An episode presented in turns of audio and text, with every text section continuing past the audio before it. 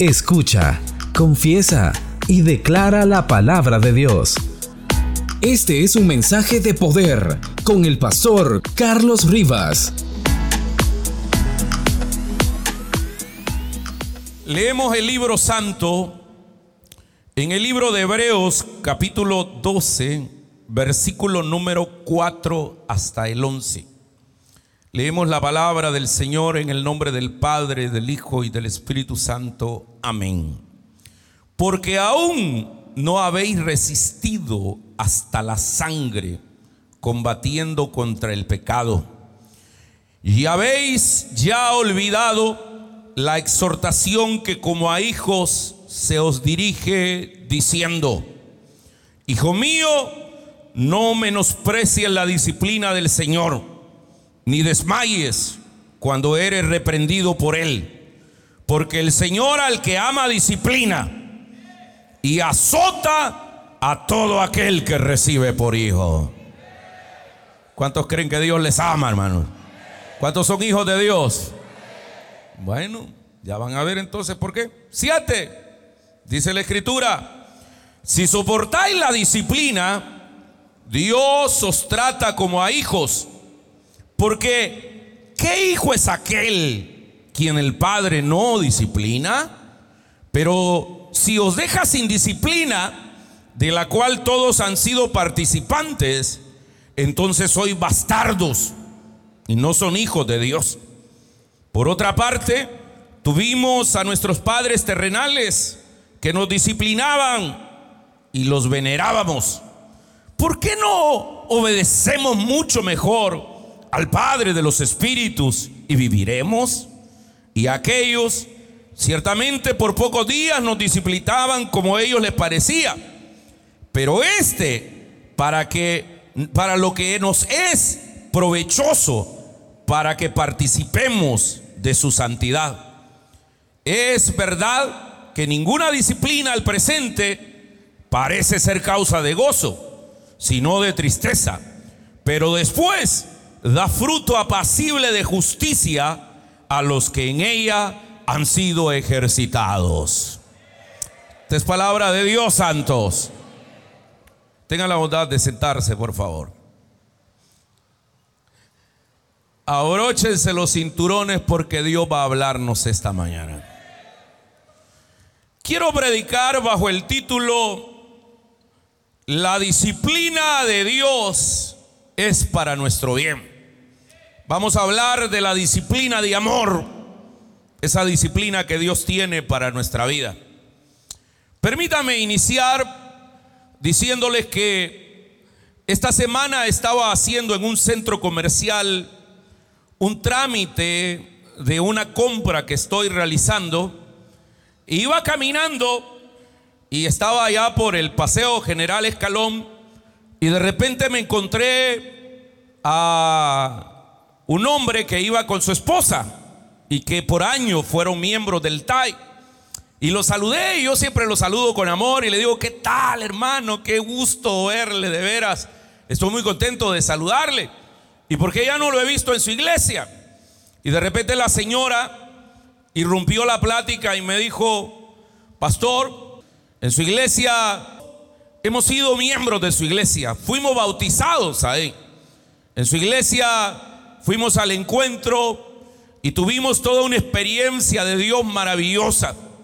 Pero de repente empezaron a venirnos pruebas, dificultades e inclusive enfermedades. Mi esposo quebró con su empresa y nosotros nos resentimos con el Señor. Y dijimos, ¿cómo es posible que un Dios de amor trate a sus hijos que le sirven y que están con Él siempre teniéndolo como principal y que de repente nos vengan todas estas dificultades, estas pruebas y estas situaciones difíciles, nos fuimos enfriando y ya no vamos a ninguna iglesia. Eso fue en una plática de corredor, muy breve. Yo solamente le dije, fíjese que me ha dado una tremenda idea para poder predicar en la iglesia y quisiera invitarlos a que vayan el domingo y precisamente puedan entender esa pregunta que ustedes hacen. Hoy vamos a entender, hermanos, por qué a las personas piadosas, por qué a los servidores incondicionales de Dios, por qué a aquellos que estamos tratando de hacer la voluntad de Dios, nos vienen las enfermedades, los problemas, las adversidades y las dificultades en la vida y cuál es el propósito que vengan para, para nosotros. Y para eso dejemos que la escritura hable por sí sola. El capítulo número 12 del libro de Hebreos no se puede entender al margen del capítulo número 11. El capítulo número 11 y 12 están intrínsecamente unidos y básicamente tratan el tema de la constancia, la perseverancia en la fe y en las pruebas de aquellos hombres y mujeres que alcanzaron promesas divinas. El capítulo número 11 del libro de Hebreos es conocido como el pasaje de los héroes de la fe. Ahí nos encontramos a hombres y mujeres del Antiguo Testamento que realmente hicieron proezas. Si ustedes se fijan, en el versículo número 33 del capítulo anterior, del capítulo 11, habla de que estos hombres por fe conquistaron reinos, hicieron justicia, estos hombres alcanzaron promesas, taparon boca de leones como Sansón, como Benanías o David. Estos héroes de la fe sofocaron la furia de las llamas escaparon a filo de espada, sacaron a fuerza de sus debilidades y queridos hermanos, llegaron a ser realmente grandes. Pero eh, uno mira solamente las hazañas, las obras grandes, las proezas que ellos hicieron, pero no nos fijamos también en las pruebas que ellos pasaron y cómo se mantuvieron perseverantes con firmeza, con tenacidad y con constancia, aún en medio de las adversidades. Precisamente alcanzaron todas esas proezas porque nunca se dieron por vencido, porque fueron perseverantes en la fe y por eso ellos alcanzaron promesas. Estos hombres y mujeres son ejemplos dignos que nosotros deberíamos de emular que nosotros deberíamos de imitar, que nosotros deberíamos de agarrar para nuestra vida.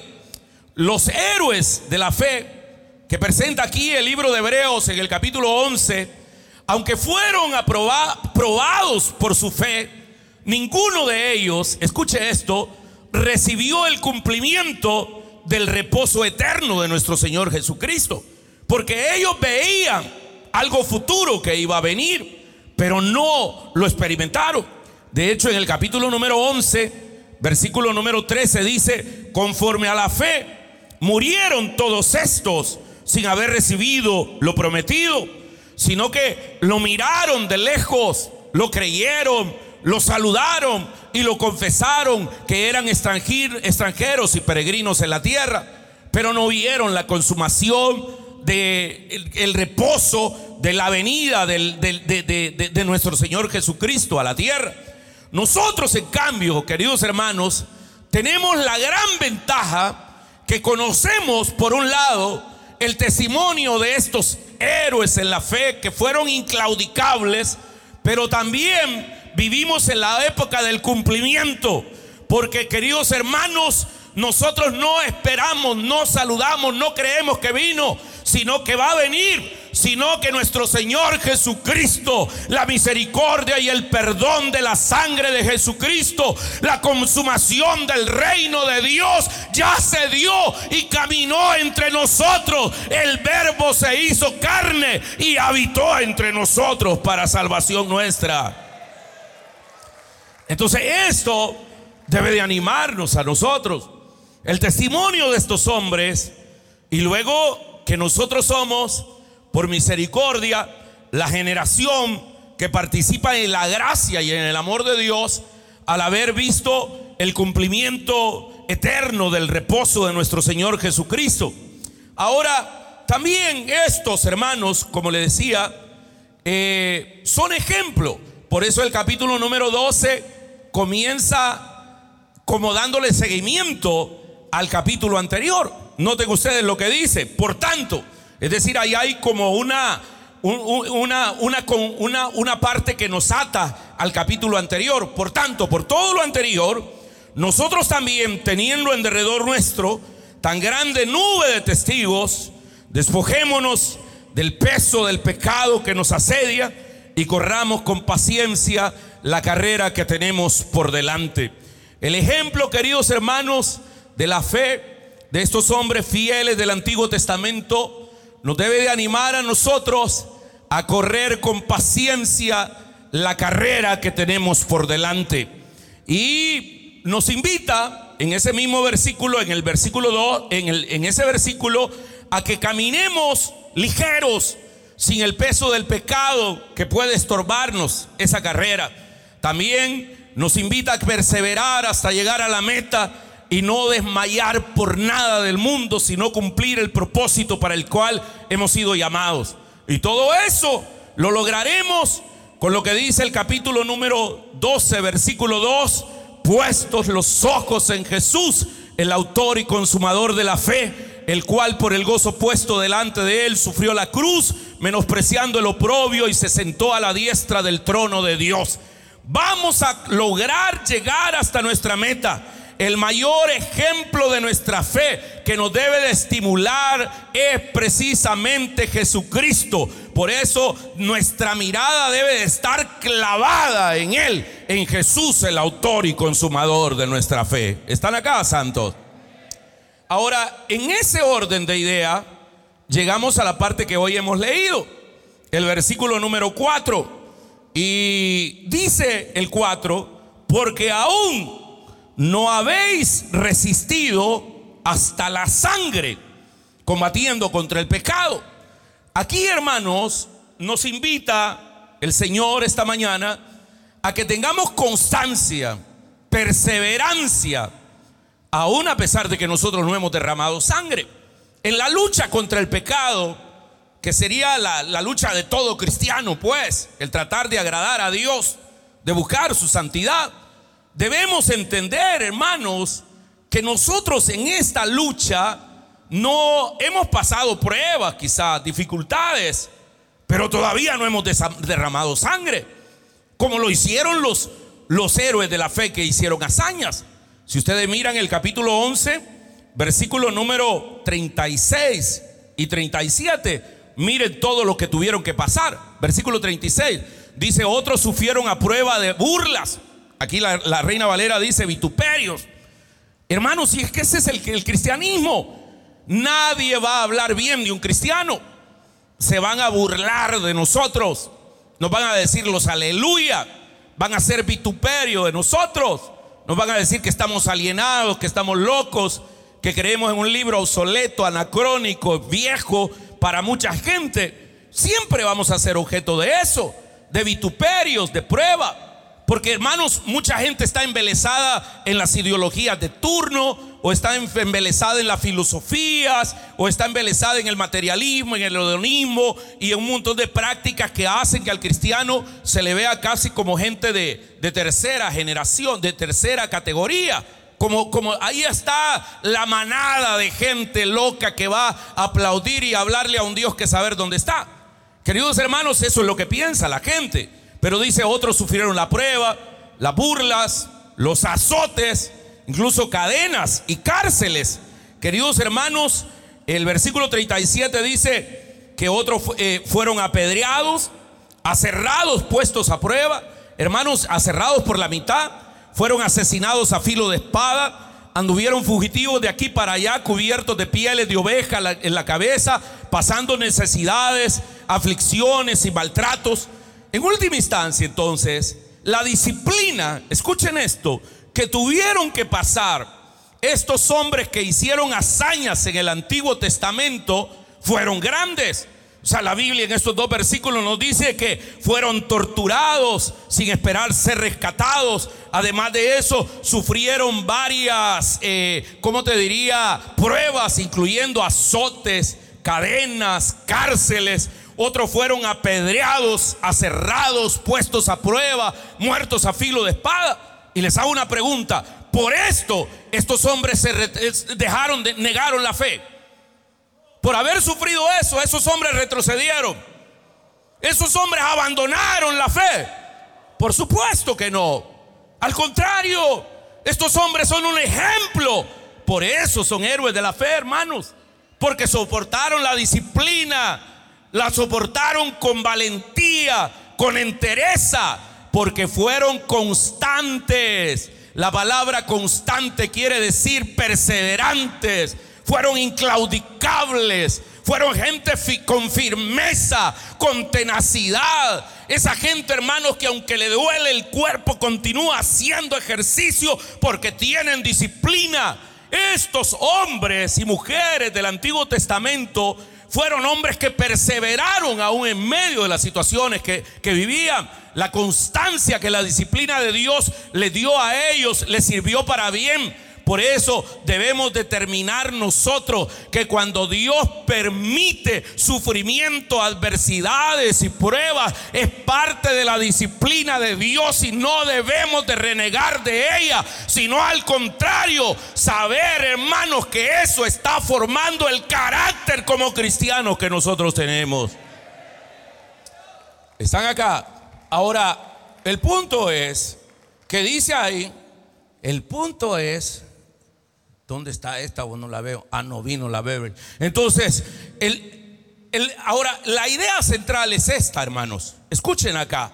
Dice, si ustedes se fijan en el versículo 4, porque aún no habéis resistido hasta la sangre. Nosotros no, no, no hemos derramado sangre por la fe. Aquí a nadie por ser cristiano creo que lo han apedreado. Tal vez le han tirado en las redes, lo han, lo han vituperado, lo han vilipendiado lo han criticado, pero nadie ha sido aserrado aquí partido por la mitad. Si no, ya no estuviéramos aquí, obviamente, pues. ¿Me entiende? A nadie aquí por la fe, por, su, por sus principios cristianos, por su convicción de fe, ha tenido que pasar el martirio. En más, ni ha, ni ha tenido que pasar por cárceles, no lo han agarrado a azotes ni nada de eso.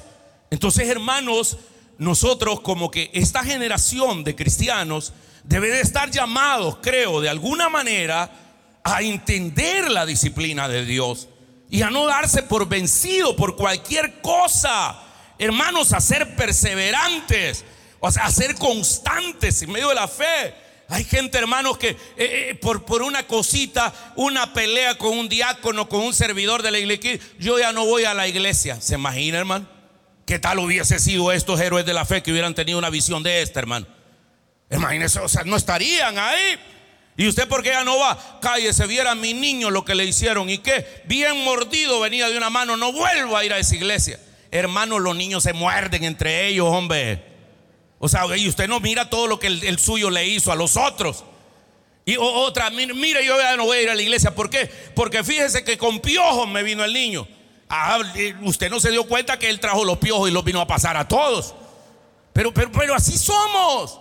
Somos cristianos de cartón, somos cristianos endebles, somos cristianos así que cualquier cosa lo lleva. Aquí frente a ustedes tienen el ejemplo de hombres que derramaron sangre.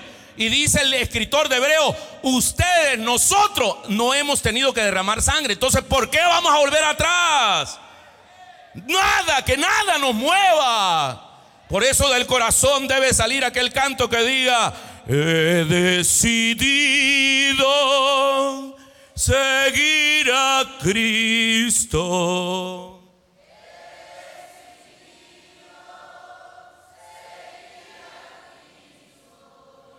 He decidido seguir a Cristo.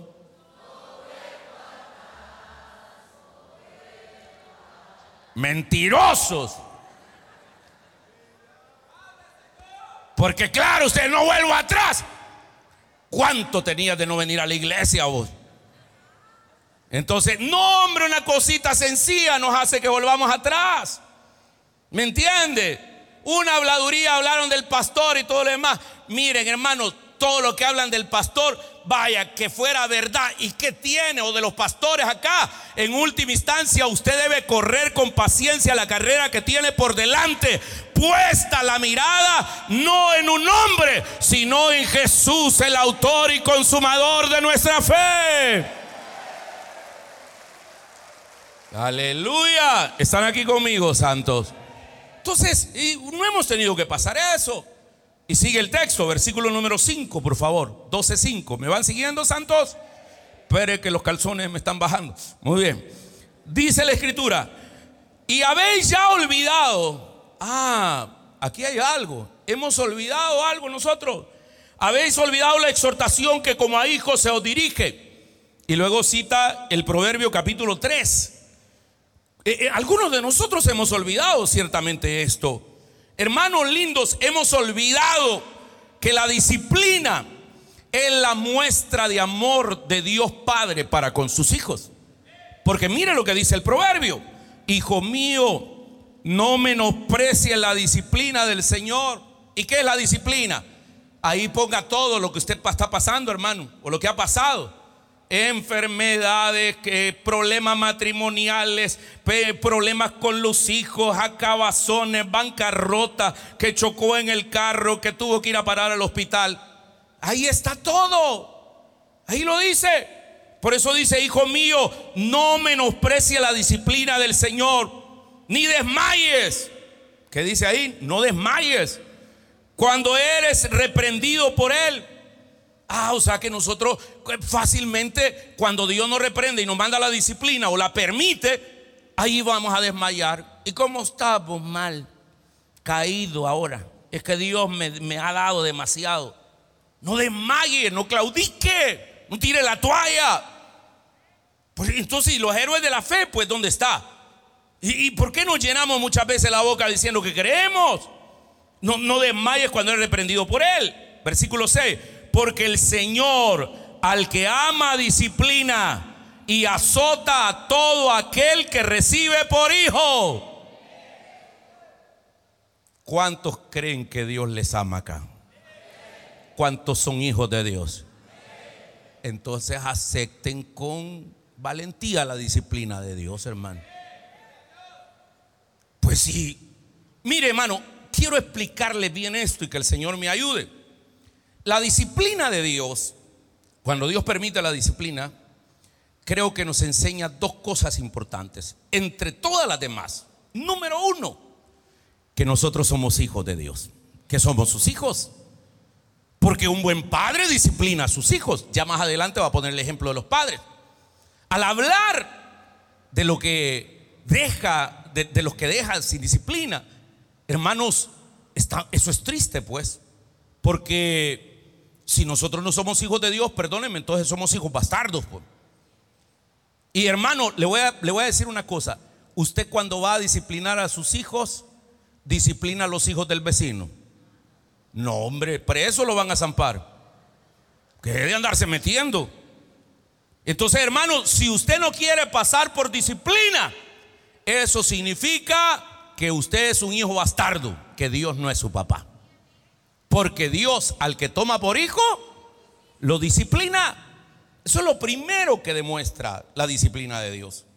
Cuando estemos pasando por esas situaciones, usted dele gracias a Dios y diga, papi, papá, Abba, yo no entiendo lo que me está pasando, me duele esta tontera, pero sé que tú eres mi Padre amoroso y sé que lo haces para mi bien y yo lo voy a aceptar. ¿Están conmigo, santos? Lo segundo que debemos aceptar o entender cuando viene la disciplina es que la disciplina demuestra que Dios nos ama. ¿Están acá conmigo, santos? ¿Qué padre de nosotros no disciplina a su hijo? ¿Qué tal usted está viendo a su hijo tiene siete años y el niño sale corriendo y se pasa a la calle y sabe que en cualquier momento puede venir un loco y lo va a matar ahí? Y usted no lo disciplina, vio el error que estaba en el niño y no le dice nada. Cuando viene de regreso, se lo lleva, venite papito, no hay problema. No, hombre, usted cuando viene de regreso, eso sí lo ha dejado, porque hay unas nanas que tienen una mano increíble, man. Solo miran que el bicho tiene la intención y lo agarran de la oreja y le meten la uña y más si usan acrílica. Y entonces, ¿pero por qué lo hacen? Esa disciplina, escúcheme bien, va a ser dura al inicio pero que está demostrando que usted ama tanto a su muchacho que no quiere que le pase un accidente, una situación así. Pues ese Dios que es tu papá te ama tanto que permite ciertas circunstancias que te van a ayudar para bien. Aleluya. ¿Están acá conmigo, santos? Entonces, eso es importante que lo entienda. Por eso dice, y le vuelvo a repetir lo que dice el proverbio, es una cita del proverbio 3, el Señor al que ama disciplina. Griten, el Señor al que ama disciplina. Ya no siga chillando, pues. Eso significa que Dios le ama. Eso significa que Dios lo ama. Si no lo ama, pues entonces que no venga la disciplina. Y más todavía, dice, azota a todo aquel que recibe por hijo. Yo, digo, ¿qué tal los grandes héroes de la Biblia hubiesen empezado como nosotros pensamos? Entonces José, cuando lo metieron a la cárcel, José, el hijo de Jacob, hubiese dicho, Dios no me ama. Entonces Daniel, cuando lo metieron al foso de los leones, hubiese dicho, ¿cómo es posible yo siendo un hombre íntegro? Y miren cómo le paga a Dios por servirle a él. Me zampan aquí al, al, pozo de los leones. Entonces Sadra, Mesad y Abednego, cuando lo metieron al horno de fuego, hubiesen renegado de Dios y decir, Señor, ¿y por qué me metiste acá? Entonces Jeremías, cuando lo metieron a la mazmorra ahí, hubiese dicho, Señor, yo, yo soy un profeta fiel a ti, ¿por qué permites esto? O de repente Pablo, cuando tuvo que naufragar, cuando le dieron 39 azotes, hermanos, entonces él hubiese dicho, Señor, así tratás a un hombre que, que, que, ha gastado su vida por predicar el Evangelio. No, ellos sabían, por eso son héroes en la fe, ellos sabían que eso Dios lo permitía y que iba a ayudarles para bien, porque Dios era su papá y Dios les iba a amar Además, entendamos lo que dice la Escritura, que a los que aman a Dios todas las cosas les ayudan para bien. Aún la adversidad y el problema que esté viviendo en este momento, Dios tuvo que utilizar la cárcel, el menosprecio de los hermanos en la vida de José para poderlo llevar a ser el segundo en el trono del faraón. Dios permitió el pozo de los leones para Daniel para demostrar que ya no estaba solo, sino que Dios estaba ahí. Dios permitió el horno de fuego para los tres eh, para llegar y manifestarse él ahí, para demostrar la protección de Dios. Dios permitió que Jeremías pasara por ese problema para ser rescatado por Dios y dar testimonio de fe. Queridos hermanos, ahí en la disciplina, ahí en el problema, ahí en la enfermedad, es cuando más de cerca se mira a Dios, es cuando la gloria de Dios se manifiesta en nuestra vida. Ay, ¿por qué me pasa eso? Porque sos hijo de Dios y te ama. ¿Y por qué estoy tan acabado? ¿Y por qué otros tienen que ni respetan a Dios? El diablo también, hermanos, bendice a esos. ¿Me entienden? Pero no significa que va a ser duradero. Entonces luego después, en el versículo 7, nos invita a que tomemos una actitud positiva frente a la disciplina. Dice, si soportáis la disciplina, Dios os trata como a hijos.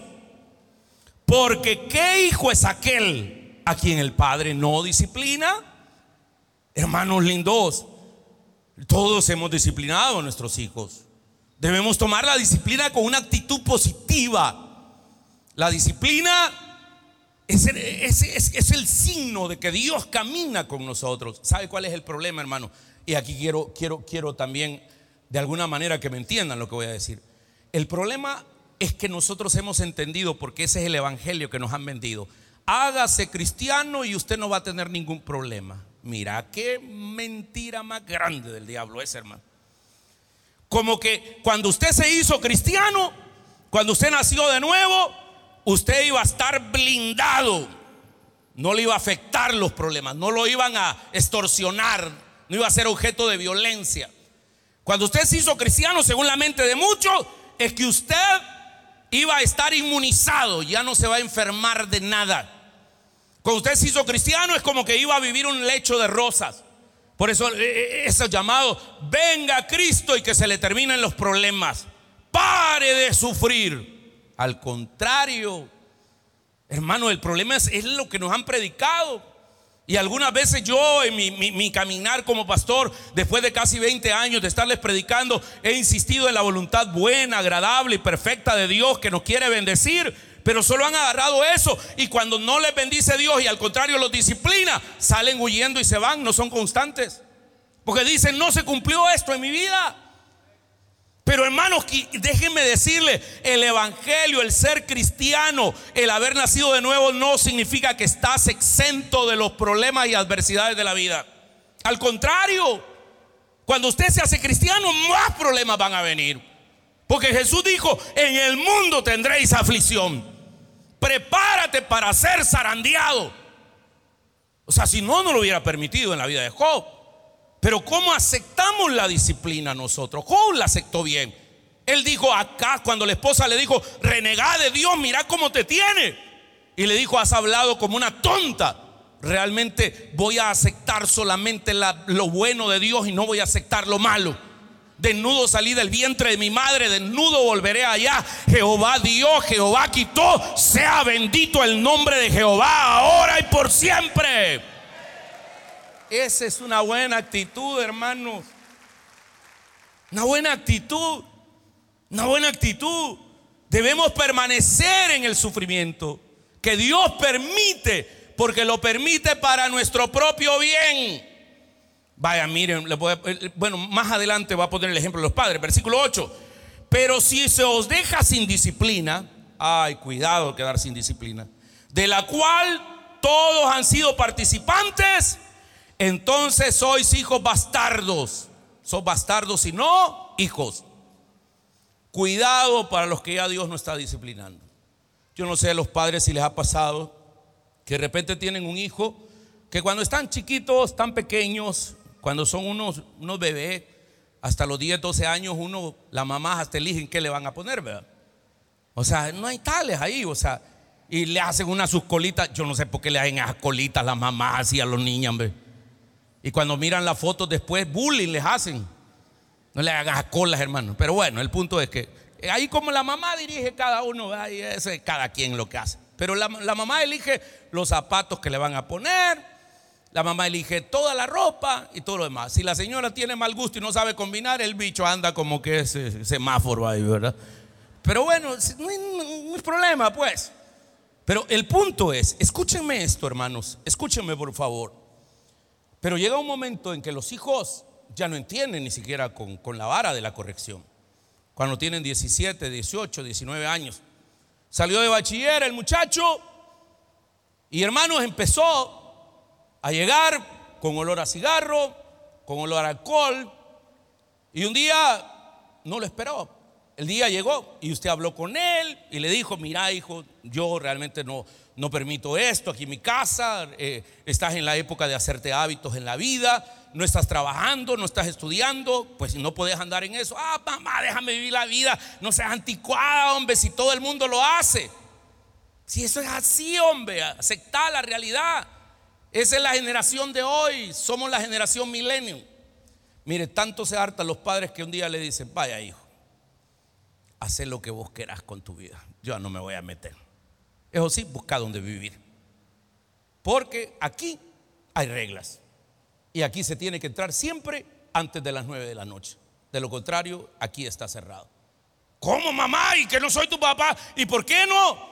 Mejor dan, repartir la herencia en vida. Si algún hijo le dice algún día que reparta la herencia, ese muchacho lo va a terminar matando a usted, hermano. Y les voy a dar un consejo. No dejen herencia a sus hijos, gástenselo todo. Algunos de ustedes por estar haciendo cosas que las van a disfrutar sus nueras y sus yernos, se privan de ir a comer y a tener una bendición ahí. Vayan y hártense todo eso ya, hermanos. Y ahí cada quien que haga lo que quiera, chis. ¿Me entiende? Pero el problema, el punto es, escuchen esto, el punto es que llega un momento en que le dice, vaya, te vas. Y el hijo dice al principio, que galán, ya no va a estar mi nana ni mi tata que me esté diciendo cosas. Ya puedo llegar a la hora que quiera, no puedo dormir. Ay, papá, ¿sabes qué significa eso? Cuando ya te dejaron sin disciplina. Significa que ya no tenés la cobertura paternal que tenés en tu casa. Porque en tu casa, si no te dabas cuenta, ahí tenías jabón, pasta dental, papel higiénico, agua, luz, cable y todo lo demás, y nunca pagaste un centavo y creías que todo venía del cielo. Pero cuando te vas de la casa, ahí si necesitas jabón, pasta dental y todo lo demás, tenés que trabajar para conseguirlo, hermanito. ¿Están acá conmigo, santos? Debemos tomar la disciplina como algo normal en la relación padre-hijo, porque todo padre corrige a su hijo. ¿Me entiende? Yo, yo no entiendo un padre que le celebre las cosas malas a su hijo, no lo ama. Versículo número 8. Y aquí viene ya la comparación. La comparación, queridos hermanos, en este versículo número 8. ¿Me van siguiendo, santos? Dice la escritura.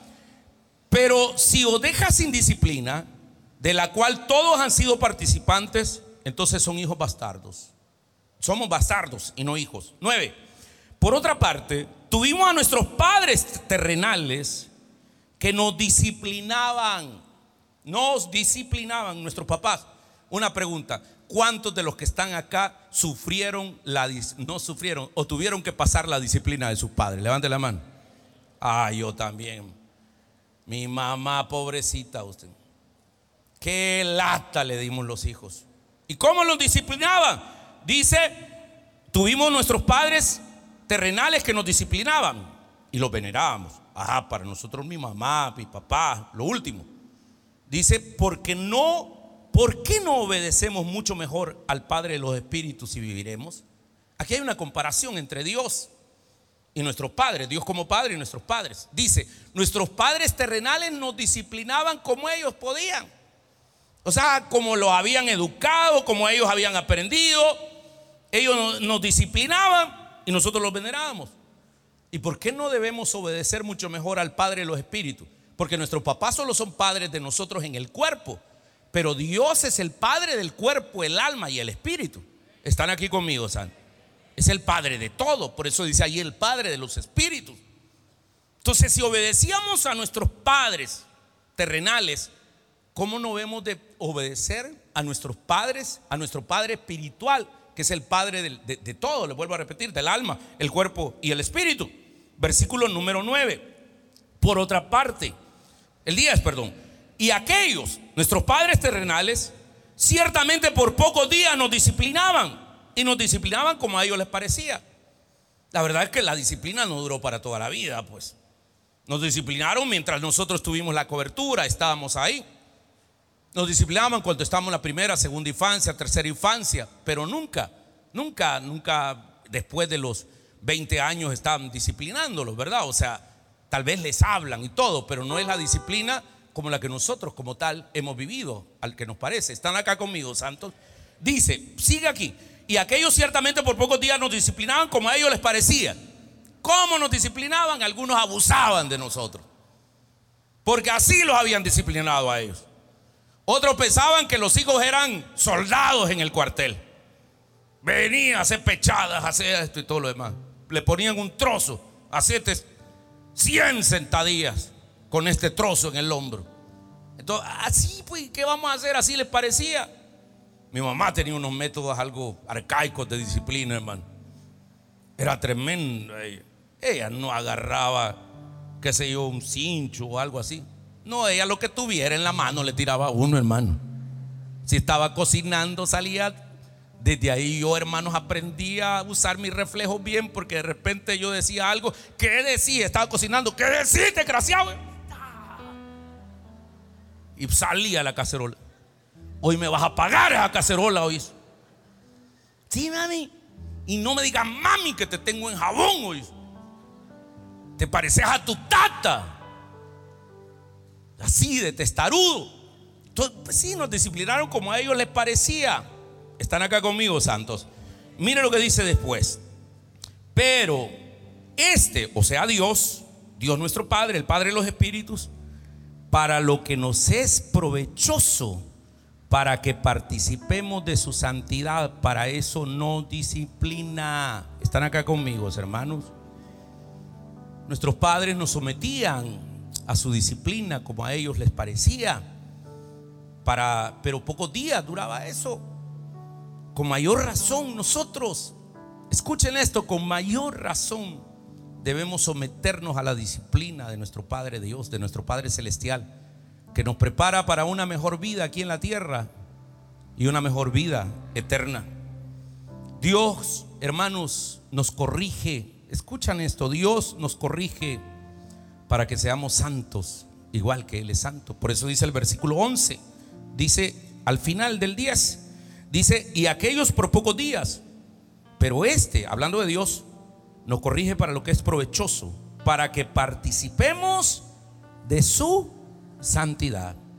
Versículo 11, es verdad, ninguna disciplina al presente parece ser causa de gozo. A nadie le gusta con la disciplina.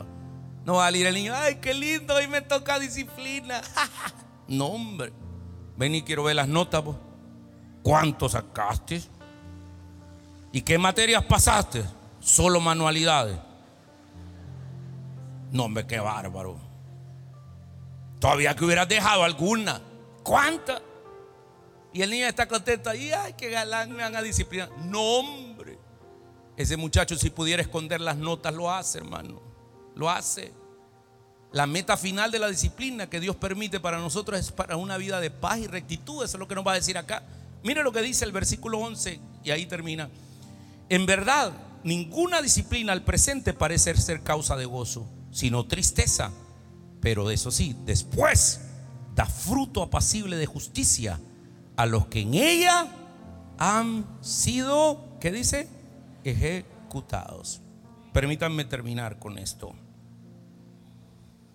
Hay veces la disciplina causa dolor, tristeza. Es dura. Porque nos toca en áreas que nosotros no logramos entender. Y hermanos, la disciplina no significa muchas veces que uno ande de espalda a Dios, sino que significan las adversidades, los problemas y las situaciones difíciles. Todos, todos ustedes se recuerdan del acontecimiento que pasamos con la pastora Maribel Campos. Triste. La Maribel, yo recuerdo cuando vino, cantaba en el coro, después cantaba con los grupos. Sabe que Maribel Campos, desde que fue a su encuentro, nunca por casi 11 años dejó de ir a servir un encuentro. Sus hijos crecidos, su esposo pastor. Y un día el cáncer, ¡pum!, la fulmina y se la lleva. Ahora, Maribel, qué bueno que está con el Señor. Pero yo pienso en la actitud del, de Julio, de Julio Campos. ¿Qué tal, hermanos, este pastor hubiese caído en aquello de, hey, si yo le estoy sirviendo a Dios? Sabe que Julio y Maribel lloviera, temblara, fuera 25 de diciembre, primero de enero, siempre estaban en su iglesia, siempre coordinadores de células, coordinadores de ministerios, siempre estaban acá. Pero ¿qué tal cuando vino la disciplina? Porque la verdad es que Dios es soberano y hace lo que quiere cuando quiere y con quien quiere. Dios nos puede llevar en este mismo día a su presencia. ¿Y quiénes somos nosotros para podernos oponer? ¿Quiénes somos nosotros? Esa es la disciplina de Dios. Y hermanos, pero mire qué interesante la actitud de de Julio. Porque él está evangelizando a todo su pasaje, a toda su colonia y a toda su gente. Porque se murió su esposa, pastor, y él sirviendo. Y él le hubiera dicho: No, hombre, Dios, cómo trata a sus siervos. Yo sirviéndolo, me ha acabado varios carros llevando y trayendo gente y todo lo demás. No, yo me voy a ir a desahogarme en el alcohol, la mujer, los viajes y que se olvida en la iglesia. Ese Dios no quiero volver a saber nada. Pero Julio desde el primer día asumió una actitud positiva. Y todos los domingos a las 6 de la mañana sale de su casa con su traje, su camisa blanca. La gente que lo mira pasar por la ventana dicen, ese es un buen ejemplo. Porque aceptó la disciplina con entereza y con gallardía. Pero usted que una media cosita le pasa y que par ya no va a la iglesia. No, estoy resentido. No es iglesia. No me dejaron servir. No dejaron esto, lo otro. No, hombre, hermano, tiene que agarrar carácter. Yo le invito este día que aceptemos la disciplina. Que no se queje. No se queje y quéjese con Dios nada más. Pero con entereza. Si Dios lo ama, usted es su hijo, y Dios al que toma por hijo lo disciplina. Así que acéptelo. ¿Sabe cuál es la ventaja? Que Dios, como un padre amoroso, con la disciplina, nunca quiere destruirte, siempre quiere formarte y hacerte mejor persona. Están conmigo, santos. Así que bienvenido. Y sabe lo último, que en medio de la disciplina no estamos solos, porque la mano de Dios está con nosotros. Y aunque falte el producto del olivo, aunque los labrados ya no den mantenimiento, aunque en las corrales ya no hayan vacas, con todo yo me alegraré en Jehová y me gozaré en el Dios de mi salvación. Amén. Este fue un mensaje de poder con el pastor Carlos Rivas. Si te gustó este mensaje, visítanos en www.iglesiatai.org o suscríbete a nuestro canal en YouTube para más recursos. Mantente conectado con nosotros a través de nuestras redes sociales. Dios te bendiga.